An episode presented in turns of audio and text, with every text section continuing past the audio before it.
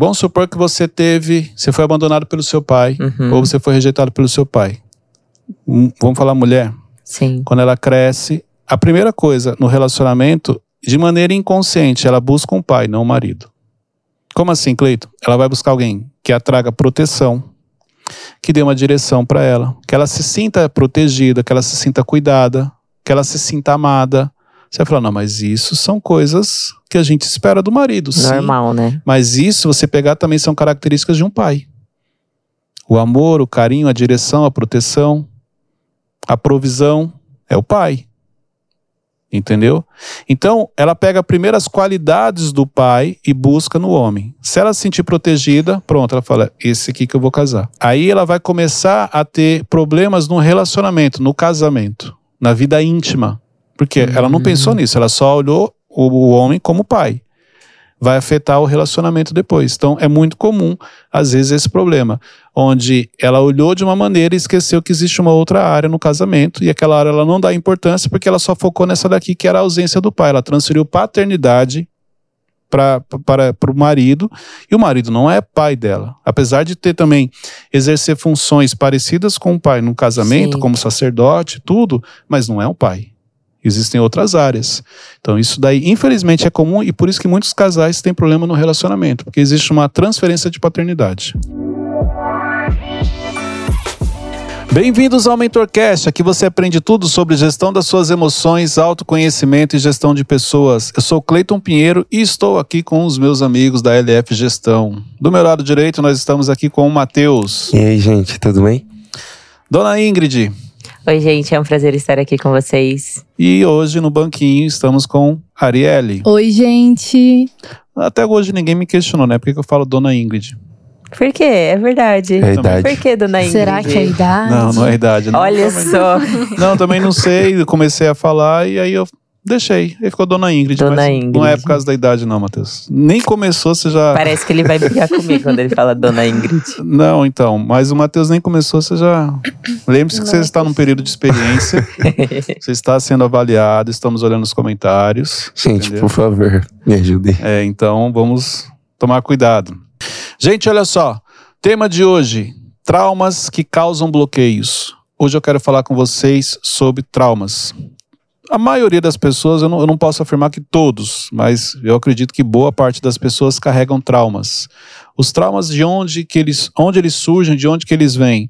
Da nossa vida, em vários períodos. Eles não necessariamente só entram na sua vida na infância ou na adolescência, não. Ele, de um modo geral, na- no decorrer da sua vida, você, dependendo eh, de situações que você passe, eh, podem te trazer um trauma. E os traumas que nós carregamos trazem um impacto muito grande no nosso dia a dia, no nosso comportamento, na gestão das nossas emoções. Por isso que hoje esse é o tema que eu quero abordar aqui, que eu quero compartilhar um pouco com vocês. Antes de falar sobre tipos de traumas, para trazer mais clareza para as pessoas, eu quero falar sobre os níveis. Porque olha só, nós temos traumas leves, os traumas mais leves, o que eles fazem? São situações que você passou e te deixou um trauma leve. Como que eu sei que é um trauma leve? Então, assim, coisas que me incomodam, situações que me lembram algo que aconteceu, mas só geram incômodo. Então, mesmo aquilo me incomodando, eu consigo estar naquele ambiente, eu consigo estar naquela- com aquela pessoa. É, preocupação leve sobre aquele assunto, é, e talvez até mesmo uma, uma pequena alteração no humor. Então, isso são os traumas leves. Os traumas medianos, vamos chamar assim. Situações em que você começa a evitar pessoas, ou evitar ambientes, ou evitar situações. Então, olha só que interessante. Um trauma médio, você já começa a evitar algumas coisas. Você já não consegue. Ele já traz esse impacto. Então, você, exemplo, a alteração no seu humor já é algo notável. Você tem dificuldade em dormir. E outra coisa, afeta diretamente o relacionamento.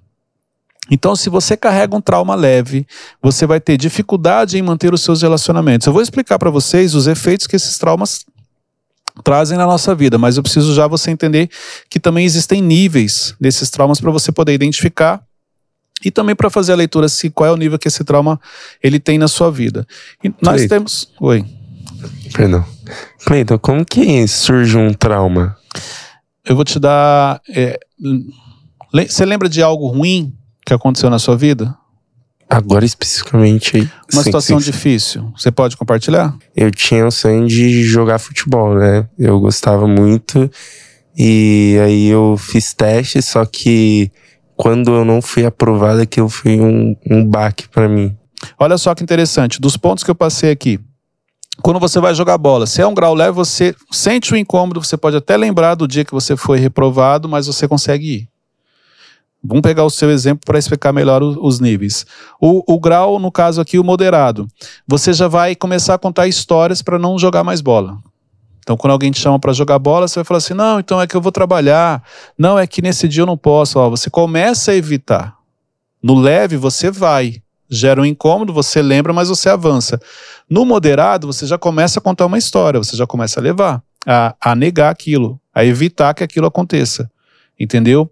E no, no grave, no nível mais hard, vamos falar assim, você já não existe nem a possibilidade de alguém te chamar para jogar bola. Que você já corta, você já fala, não, não jogo mais bola. Porque o grau mais elevado, ele te leva para um isolamento social. Entendeu? Então, o nível que, os- que o- que o trauma tem na sua vida, ele já pode te levar, se ele for mais grave, para um isolamento social. Ele leva você a mudanças drásticas no comportamento.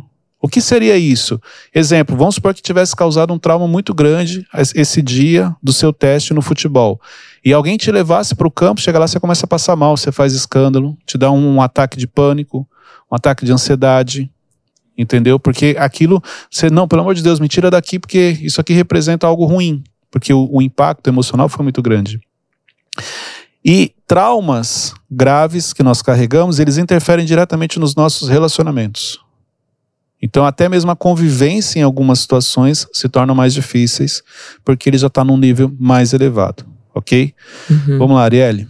E, Cleiton, rapidinho, eu também tenho uma, uma experiência que pra mim é, é gravíssimo. Porque eu não ando de bicicleta. Mas o meu motivo é porque quando meu avô foi me ensinar e minha avó, eu prendi a minha perna. Só que isso, refletindo agora, pra mim, eu não pego em uma bicicleta de jeito nem se alguém estiver segurando, seja com rodinha, eu não confio, não dá. Porque já trouxe um nível, não, não digo grave, mas talvez já no seu caso, moderado, a ponto de você não conseguir Sim. chegar próximo ali. Pode ser considerado grave? Sim, se você não consegue tocar na bicicleta. Então, quer dizer, se alguém colocar você na bicicleta, você vai começar a tremer, você vai começar a chorar, você vai ficar desesperada. Por quê? Na realidade, ali é o seguinte: é o nosso cérebro mandando comandos para o nosso corpo, falando: olha, é mais ou menos assim. Isso já foi feito no passado. Isso não deu certo. Não é bom você estar em uma bicicleta. Então, sai daí urgente a mão começa a suar, frio na barriga, você começa a tremer, você começa a chorar, dá aquele desespero. Por quê? Porque a sua mente está falando, sai daí, porque a, as- a nossa memória, neste cenário, ela é negativa. Você prendeu a perna, foi todo aquele. Deve ter sido aquele escândalo, aquela preocupação, gritaria, sua mãe desesperada, seu pai, seus avós, pronto, traumatizou. Entendeu? Então, quando você vai chegando perto da bicicleta, seu cérebro fala: esse negócio aí de bicicleta não dá certo, esquece isso. É um nível mais elevado. Entendeu? Mas agora eu quero falar com vocês sobre os tipos de traumas. Eu, eu coloquei cinco aqui que geralmente as pessoas carregam até para poder identificar é, quando ele começa. Ó. Trauma de abuso. Quais abusos, Cleito? Abuso físico, abuso emocional Uhum. ou até mesmo abuso sexual. Se você passou por algum tipo de abuso na sua vida, com certeza tem um trauma ali. Pode ser um trauma mais leve, pode ser um moderado, pode ser até o mais grave, mas tem. Por quê? É muito difícil essa questão do abuso. Então, eu vou te dar um exemplo. Pessoas que foram abusadas sexualmente, vamos falar assim. Um dos, um dos traumas que fica, um dos gatilhos que fica, ela não gosta de ser tocada. Se o abuso foi algo assim que alguém pegou ela, segurou e, e forçou ali uma situação, então ela, ela fica traumatizada. Qualquer pessoa que chega às vezes para abraçar essa pessoa, às vezes um abraço assim, coloca, ela já assusta, entendeu? Ela não gosta que a- segura ela com, com os dois braços. Um braço só já incomoda você colocar no ombro dela, imagina com os dois. Por quê? Por causa do trauma, do gatilho. Entendeu? Um abuso de autoridade, um abuso emocional, porque você tinha um líder que ele passava do ponto. A mesma coisa, você está no ambiente, alguém começa a falar mais alto, o gatilho dispara, você já começa a ficar nervoso. Você já não consegue ficar naquele ambiente. Porque você passou por um abuso emocional. Um abuso físico. Um ambiente muito tumultuado, as pessoas têm dificuldade. O problema é que esses traumas ele vai interferir diretamente no seu relacionamento. Uma pessoa que ela foi abusada sexualmente, o relacionamento dela pode ter um problema. O marido, se quiser fazer um carinho, quiser abraçar, pode ser que ele não consiga. Por quê? Porque o gatilho é acionado quando ele abraça. É como se voltasse no tempo, naquele dia em que ela passou por aquilo. Então, e, é, os traumas, no caso do abuso, o efeito é muito forte. Você, se você frequenta um ambiente que você passa por abusos emocionais, no sentido da maneira como a pessoa fala, o autoritarismo dela, é, a humilhação que você passa, isso vai refletir no seu comportamento em outros ambientes que você frequenta.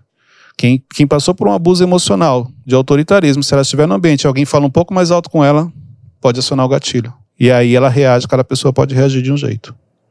Entendeu? Ô, Cleiton, é, pessoas que sofrem abuso.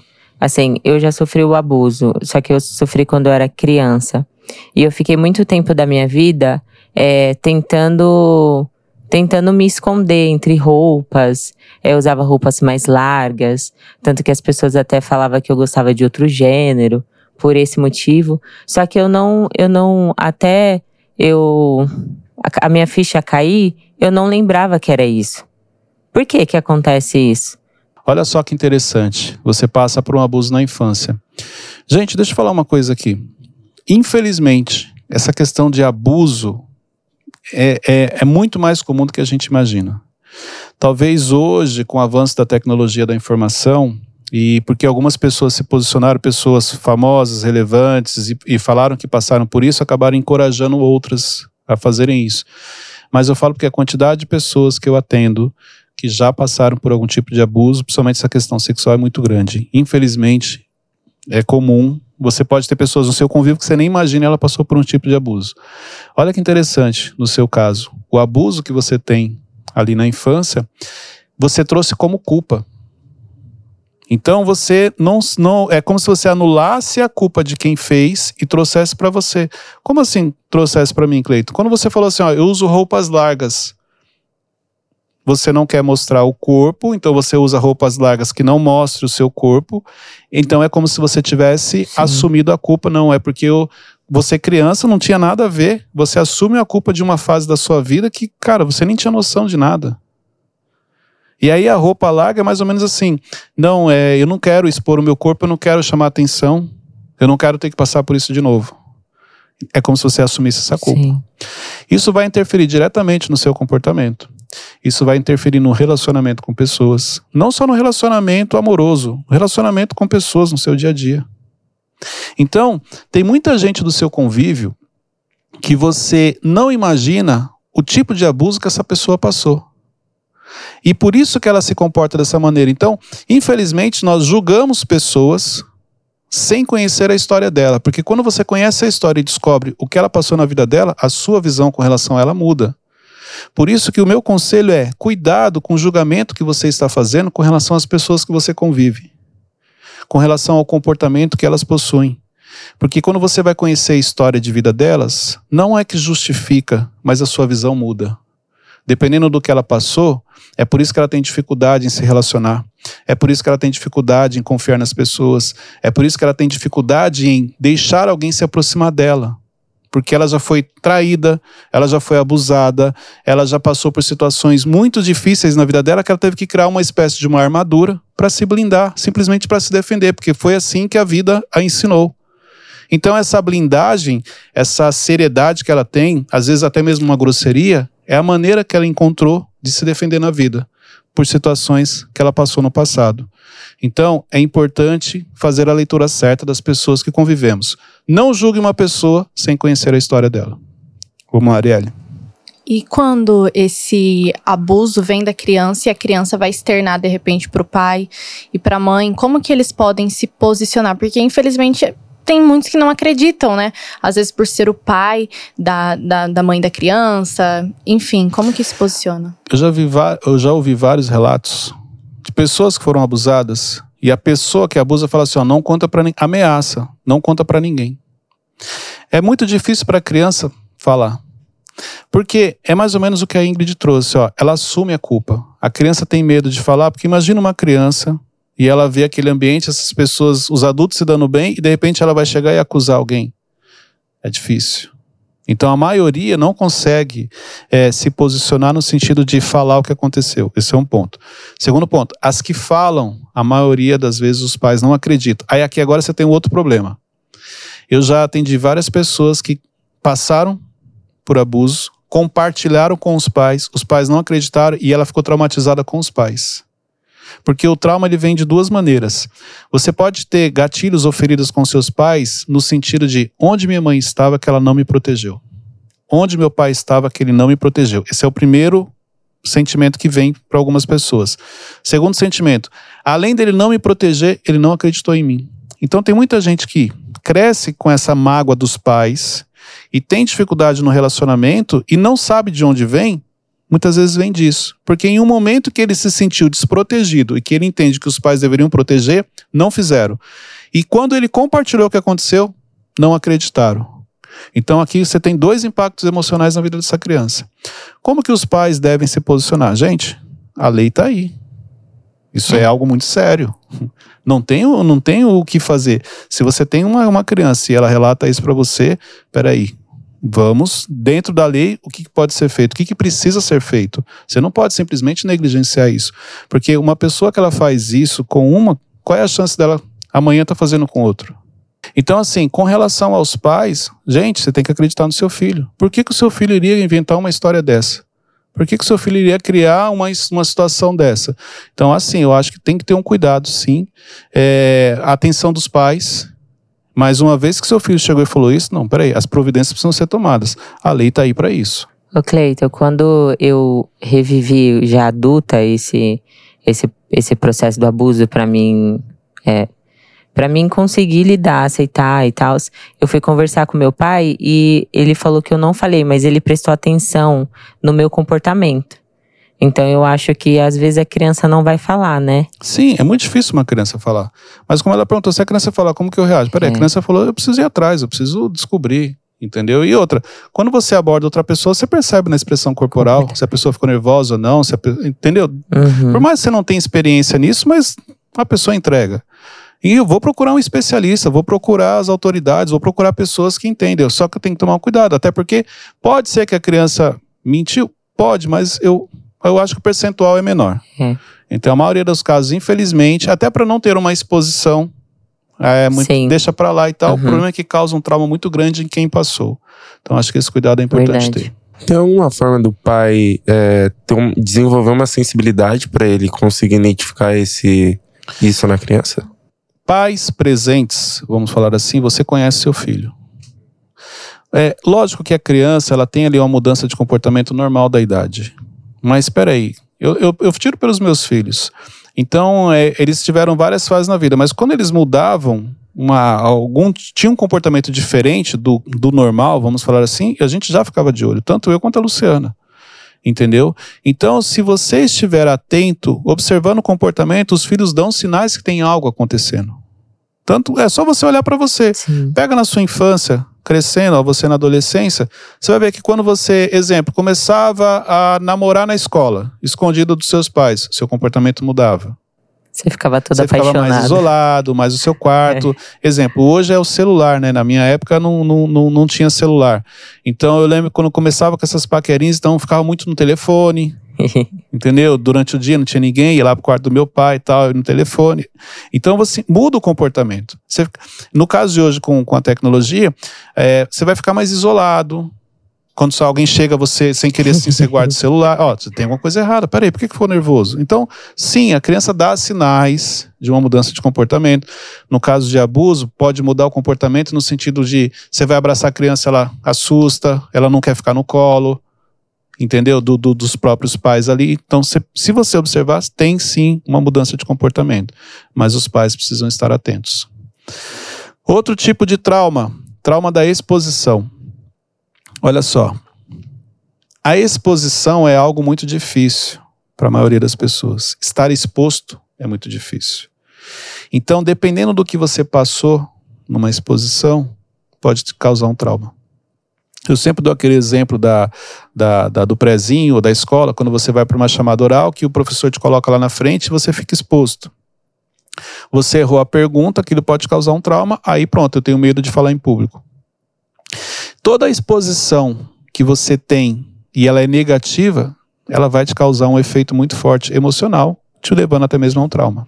Ô Cleiton, é a mesma coisa de você se sentir exposto sendo vulnerável?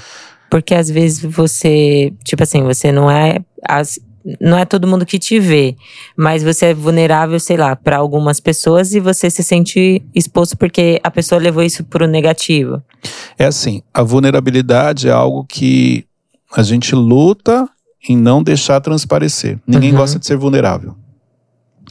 Isso aí acontece quando eu sou vulnerável com você e você me traz uma exposição. Aí vai Uhum. causar um trauma. Então, olha só, eu me tornei, eu fui vulnerável com você, eu abri coisas da minha vida, confiei em você, baixei a guarda e você pegou isso e me expôs para outras pessoas. Sim. Pode me causar um trauma. A partir desse dia eu não falo mais com ninguém. Entendeu? Eu vou te dar um exemplo simples. No seu trabalho, o seu líder te chamou a atenção gritando na frente de todo mundo. Você está no ambiente, ele chegou e te expôs, falou alto com você, qualquer tipo de situação, você ficou exposto. Pode causar um trauma. Um trauma da exposição. Hum, Qualquer ambiente que você esteja, que não seja num particular, vamos falar assim, conversando Sim. com a pessoa, pode trazer uma exposição, uma discussão na rua. Você não está nem conhecendo as pessoas, mas, cara, você está num ambiente aberto. Pode te Uhum. gerar um trauma. Entendeu? É, é, ó, é, exemplo. Imagine que você está em alguma área e de repente vem um segurança, alguma coisa, e grita com você: Ó, não pode ir aí e tal. Pode ver que na hora você assusta. Para quem é traumatizado, a pessoa trava, a pessoa reage. Tem pessoas que reagem. Se alguém gritar com ela, ela reage, ela vai para cima. Por quê? É o tipo de trauma que ela carrega. Nessa hora o gatilho é acionado. E a reação, ela é diversa, cada pessoa reage de um jeito. Entendeu? Diga aí. Eu lembrei de uma situação que eu tava passeando no shopping. Aí tinha uns quiosques de colchão. É normal, assim. Aí todo mundo tava experimentando os colchões lá. E eu só encostei assim. Deitou e- no colchão. Não, eu não deitei. eu encostei assim, só fiquei encostando, mandando mensagem pro meu irmão, que eu tava esperando ele. E aí veio uma moça assim, ela.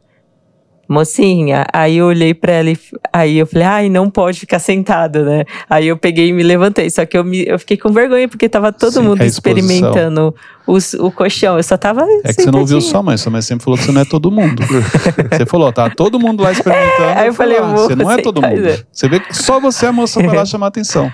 Aí eu falei, ai, desculpa, aí eu saí, mas eu fiquei com vergonha. Ó, eu ainda tenho os gatilhos, o gatilho é acionado, já trabalhei isso, mas eu tenho dificuldade com a questão da exposição. É, exemplo, quando eu era criança, cara, se fosse sair para comprar alguma coisa com meu pai, não, era um desafio. Vai ser exposto.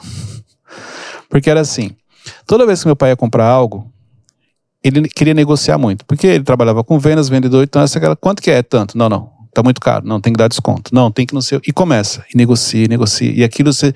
Aham. Só que assim, não era uma exposição. De repente não tinha ninguém olhando. Mas eu, como criança, falava: Meu Deus do céu, tá todo mundo olhando. Pai, vamos embora, deixa isso pra lá. E não sei o quê. E ele: Não, não, tá caro. Não, esse preço não tá. Não, então parcela em tanto. E não sei o que. Cara, e ficava discutindo várias vezes. Ele chegava: Então não quero isso, não. Tá, fica aí, vambora. Aí pegava na minha mão assim saía, eu e minha irmã. Isso causou um trauma tanto em, em mim quanto na minha irmã esses dias.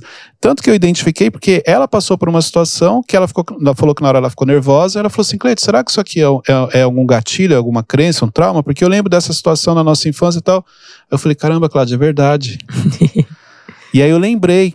Eu lembro uma vez que, a gente, que ele foi comprar um tênis pra mim. Aí a gente ent- entrou na loja e tal. Ele falou: vê qual que é. Aí eu, esse aqui, quanto que é? Aí o cara é tanto. Ele, Não, tá muito caro. Pegou e saiu. Eu, caraca. Eu fiquei meio assim. Aí entramos na outra loja, não tinha. Entramos na terceira, tinha. Aí eu, pá, era esse aqui que eu queria. Era o modelo lá que eu queria, né? Era um tênis da Nike na época. E aí ele conta que é. aí começou a negociar com o vendedor. Negocia, negocia nada, e pede desconto, e o cara não faz, e vai daqui, e as pessoas olhando e eu morrendo de vergonha. Ali eu já nem queria mais o tênis, eu já falei, não, vamos embora. Do nível que chegou da Sim. exposição, no meu caso, e ali eu já era adolescente, eu não era criança, mas isso a gente passou várias vezes. E ele falou: não, não vai dar desconto, então vamos embora. Porque na cabeça dele é o seguinte, cara, você perdeu a venda. Mas não entendia que o cara não tinha, ele tinha um limite. E eu lembro que nesse dia a gente voltou onde minha mãe trabalhava e mãe, cadê o tênis? Aí ele, não, o cara não sabe negociar, não quis dar desconto. Ela, mas você precisa comprar o tênis do menino, não sei o quê. Vai a gente voltar de novo naquela loja. E você acha que ele chegou e já comprou? Ele, não, vamos negociar. Não, eu tenho que levar. E ficou ainda mais uns minutos. No final, comprou. Mas essa exposição me gerou traumas. Então, olha só. É, se eu entrar, se eu estiver num, num ambiente, e aí vamos supor, deu um problema no cartão. Eu não consigo ter paciência de. Tá, passa nesse aqui, ó, vê esse aqui. Não, na hora já me dá aquele frio na barriga. Meu Deus do céu, o cartão não passou. Na, parece que tá todo mundo me olhando e eu já pego outro, entendeu? Tanto que por muitos anos da minha vida eu não saía para comprar coisas se eu não tivesse tipo duas formas de pagamento. E eu não sabia que isso era do trauma que eu carregava, do gatilho que eu carregava. Como assim formas de pagamento? Antigamente, né? Era cartão ou cheque. Não passasse um, mas eu tenho outro. Depois que o cheque não funcionava mais, tem que ser dois cartões, três cartões, quatro cartões. Se não passar um, tem o outro. Por causa desse gatilho, do trauma. Então, exemplo, se eu chegar, ó, é assim, passei o cartão lá, começou a demorar, já começa a me dar um frio na barriga. Às vezes é só o sistema que tá, a internet está devagar. Não, eu já parece que vai aparecer mensagem não aprovado, Eu, meu Deus do céu. E agora, aí eu já fico assim, ó, não, mas eu tenho outro cartão aqui. Então, isso eu trabalhei. Mas eu percebo que ainda assim, né, quando acontece, vem a instabilidade emocional, ela acontece e na hora eu tenho que trabalhar identificando que, olha, isso aqui foi no passado, não tem nada a ver, é apenas um, a internet que está lenta. E se não passar, também não tem problema nenhum em você pegar a outra. Mas aí, por que, que eu estou falando? Porque na hora você reage. Entendeu? Na hora eu poderia agir igual a ele? Poderia. Por causa do filtro mental, eu vi o comportamento. Mas é a questão da exposição, o trauma da exposição, ele marca muito você. Vamos lá. Terceiro tipo de trauma, o trauma do abandono. Pessoas que foram abandonadas. O que, que é o abandono? Pode ser na sua infância. De repente, vamos, vamos, vou te dar um exemplo. Há muitos anos atrás, eu trabalhava numa empresa que quando chegava o final de ano, eles, é, nós realizávamos ações é, levando presentes em orfanatos. E tem um orfanato aqui perto, inclusive, e a gente sempre visitava aquele orfanato no final do ano. E teve um ano que me marcou, porque quando a gente chegou lá, eram quatro crianças dos mesmos pais que foram tiradas dos pais por questões de criação, questão de droga tal. Esse orfanato ele era especializado nisso. Quatro crianças de idades diferentes. Uma acho que tinha um ano e pouco, dois anos, outro tipo tinha quatro, a outra seis e tinha uma maior de oito. E elas iriam ser separadas. Por quê? Na adoção, é, geralmente é os menores que vão Sim. primeiro, entendeu? E os mais velhos já dificilmente são adotados. E aquela cena me marcou porque elas estavam juntas ainda. Só que tinha uma outra criança que acho que chegaram em três e só tinha uma, as outras duas já tinham sido adotadas. Olha isso daqui. Você tem o primeiro abandono dos pais, traz um impacto na vida da criança, e depois é separado dos irmãos, traz outro impacto. Então, dois, é como se fossem dois abandonos, de maneira inconsciente para a criança. É, como essa criança vai crescer? Vamos falar o mais velho, que ficou ali, viu o irmão mais novo sendo adotado, e aí vem um sentimento de rejeição. Olha quanto emocionalmente isso aqui é difícil. Então, quem passou por situações assim, com certeza o trauma é muito grande. A separação dos pais pode te trazer um trauma de abandono. Porque numa separação dos pais, você vai ficar com um, ou com o pai ou com a mãe. De maneira inconsciente, você pode achar que o outro te abandonou. Pode haver filhos que os pais se separaram, carregam algumas questões Uhum. emocionais da separação. Aí, olha só, olha o agravante. Vamos imaginar que seus pais se separaram e você desenvolveu o gatilho do abandono. E você casou. E por algum motivo não deu certo, você se separou. pode potencializar o abandono. Então basta você ter passado por uma experiência de abandono na sua infância, um simples terminar de um relacionamento, na fase de namoro, não precisa nem ser casamento, no namoro pode potencializar isso. E aí você carrega isso com você e fica traumatizado. Qual é o problema aqui? Algumas pessoas que não entendem a questão do autoconhecimento, o efeito que o abandono faz, ela começa a se relacionar com alguém. E aí, esse relacionamento começa a dar certo. Ela entra no processo de autossabotagem e ela vai lá e termina o relacionamento. Porque na cabeça dela é o seguinte: antes dele me abandonar, porque é assim que as pessoas fazem, as pessoas se aproximam, falam que te amam e depois te abandonam. A mente da, da pessoa funciona assim de maneira inconsciente. Antes de você, antes dele me abandonar, eu vou terminar o relacionamento. É muito comum você ver um relacionamento de pessoas que está indo tudo bem e de repente do nada um começa a dar problema. Quando você vai pesquisar a história, você descobre que ela já passou por abandono, rejeição, e ali é só o gatilho da autossabotagem que foi acionado. Ela entra no modo sabotador e ela vai terminar um relacionamento que poderia ser o relacionamento da vida dela. Uau. O Cleiton, pode acontecer da pessoa é, se relacionar com, uma, com um cara que, tipo, é, não, não vai. Não é tão bom para ela assim? Por conta do pai, da falta do pai? Então, dá, sim. Vamos supor que você teve, você foi abandonado pelo seu pai, uhum. ou você foi rejeitado pelo seu pai. Hum, vamos falar mulher? Sim. Quando ela cresce, a primeira coisa no relacionamento, de maneira inconsciente, ela busca um pai, não um marido.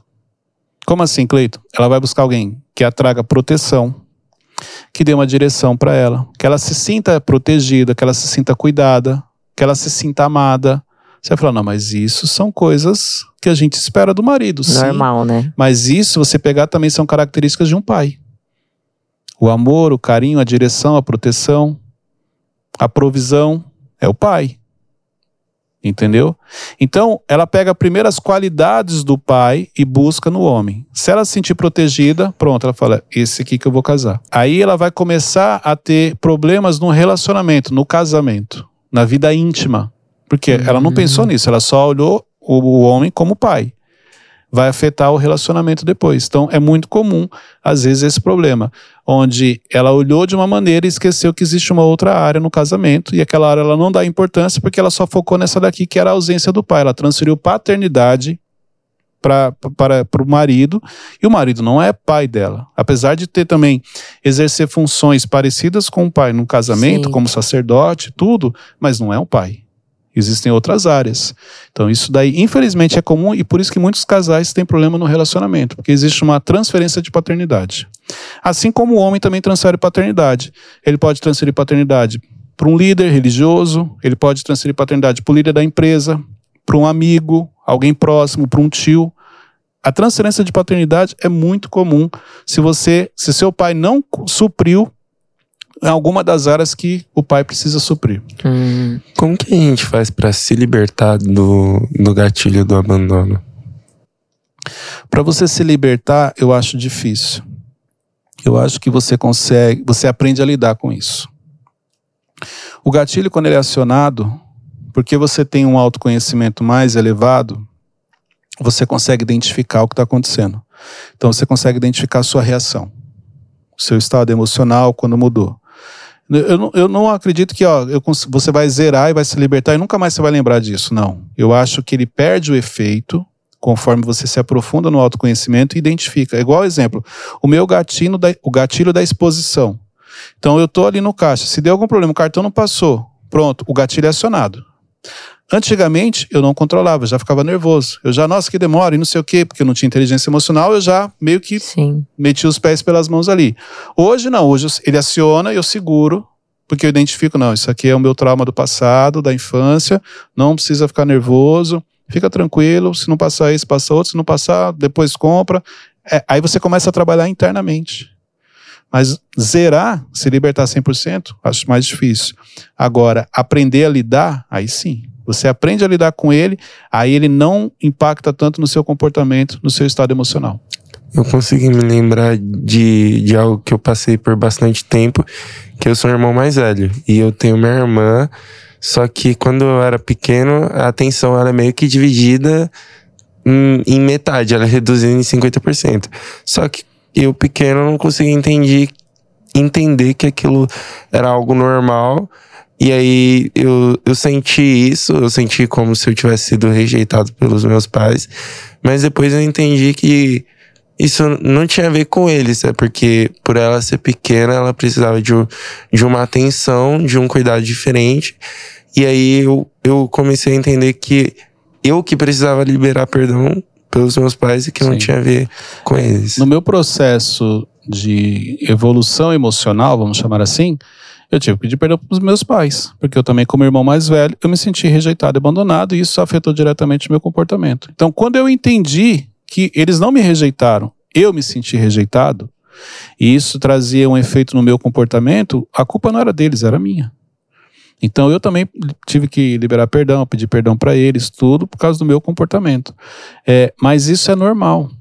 Quem é irmão mais velho passa por isso. Quem é irmão do meio que tem um mais novo vai passar por isso que é o que você falou, ah, tem que dividir a atenção 50%. O problema é o seguinte, quando você é criança, você não entende que é 50-50. É. Na minha cabeça, eu assim, não, é 100% ela e zero para mim. Ninguém dá atenção para mim. E, e, aí a necessidade de se sentir aceito, de se sentir validado, importante, é normal para qualquer pessoa. E é onde eu, muitas vezes, só que o meu comportamento não era um comportamento assim de dar trabalho. Eu me fechava, eu me retraía. Aí ali potencializou a minha introversão. Então eu ficava no meu mundo. Tipo assim, já entendi que, cara, não tem como eu disputar espaço com ela, porque ela sempre vai ganhar atenção. Os de fora, quando chega, também dá atenção para ela, que é normal. Você sempre vai no menor. Então você se retrai. Você acaba criando um mundo onde você fica ali escondido, entendeu? É o seu mundo, a sua zona de, de defesa, vamos dizer assim. Com o avanço, com a evolução emocional, eu identifiquei que não. Isso não tinha a ver com eles, tinha mais a ver comigo. Uhum. E aí onde eu comecei a trabalhar isso e graças a Deus, consegui me libertar no sentido de aprender a lidar. Não que não tenha zerado 100% isso na minha mente. Outro trauma, o trauma da perda. Perda de entes queridos, perda de emprego, perda de coisas materiais. Se aquilo representava algo para você, você pode ter um impacto. Exemplo, tem pessoas traumatizadas que perderam o emprego, porque gostava tanto do emprego, de repente uhum. perderam. E não conseguem mais viver depois de uma maneira tranquila. Outra, eu vou te dar um exemplo simples sobre questão de emprego.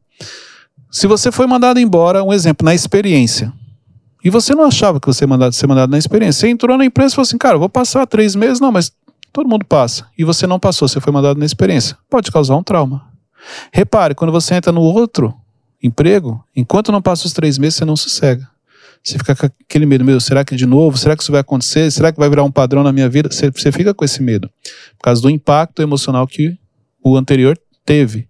Trauma de perda de entes queridos. Quando você perde alguém que você ama, que você gosta, repare, isso traz um efeito. É, você começa a, a, a, olhar diferente, se Sim. preocupar, você não aceita algumas coisas.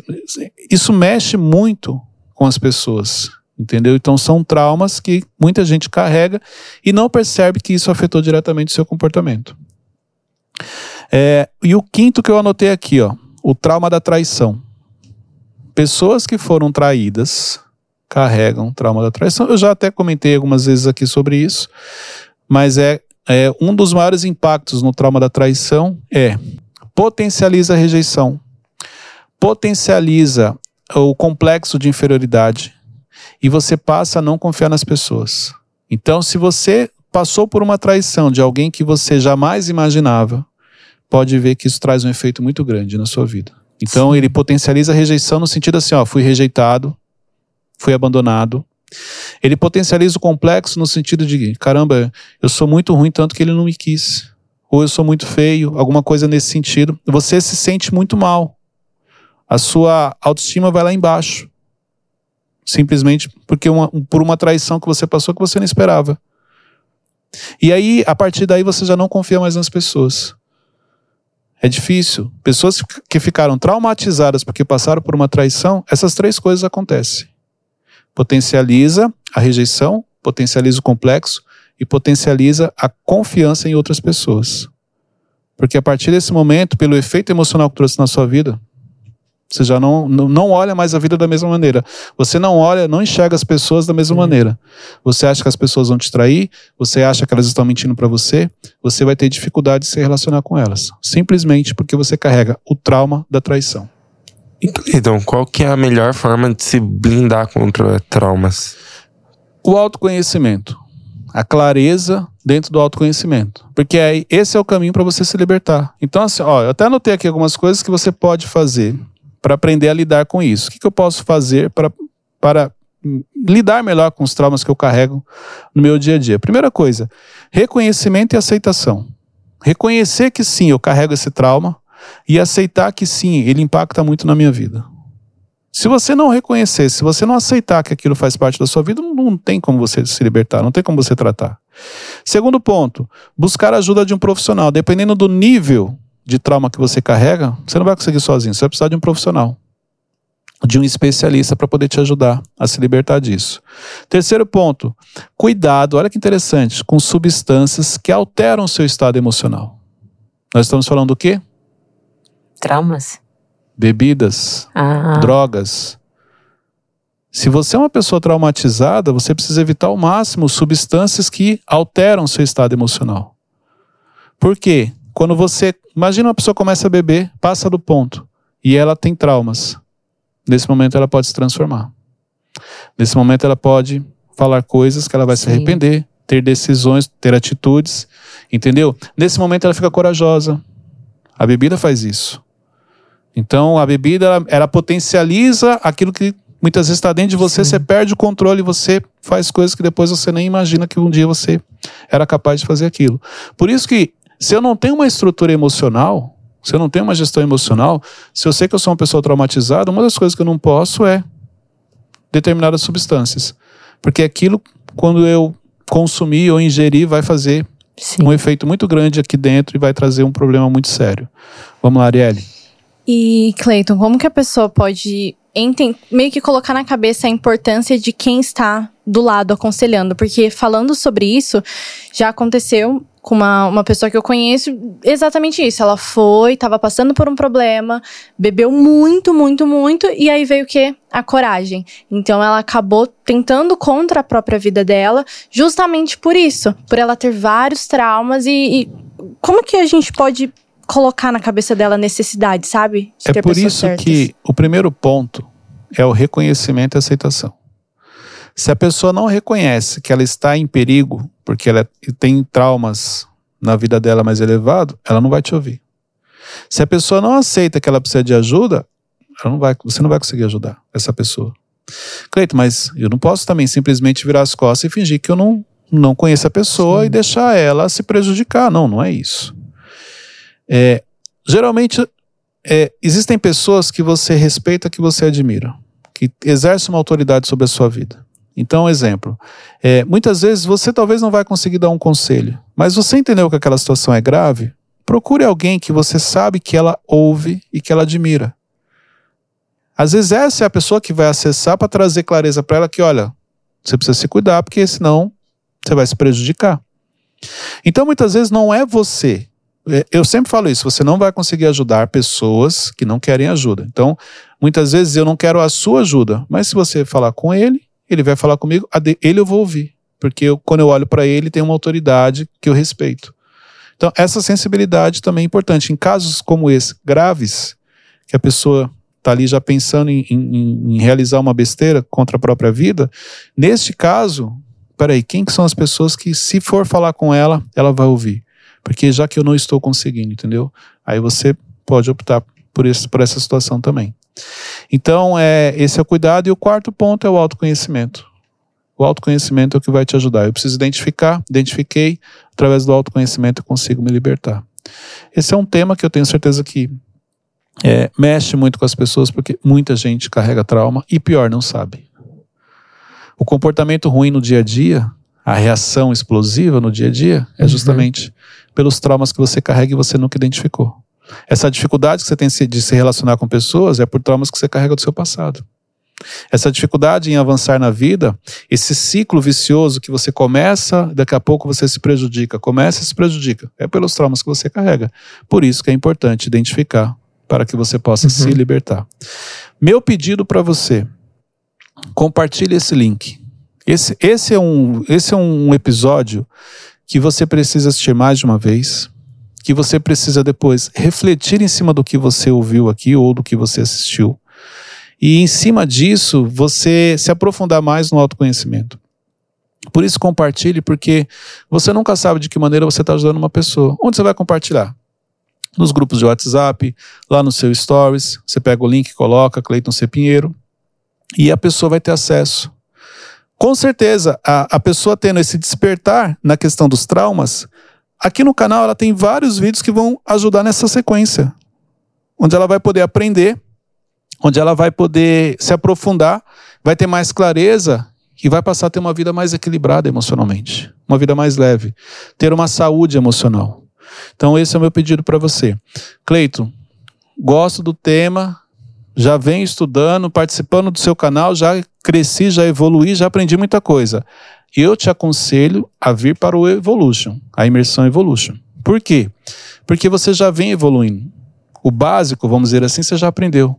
Então vem para a imersão, que aí vai acelerar esse processo na questão da gestão emocional, gestão de pessoas e gestão estratégica.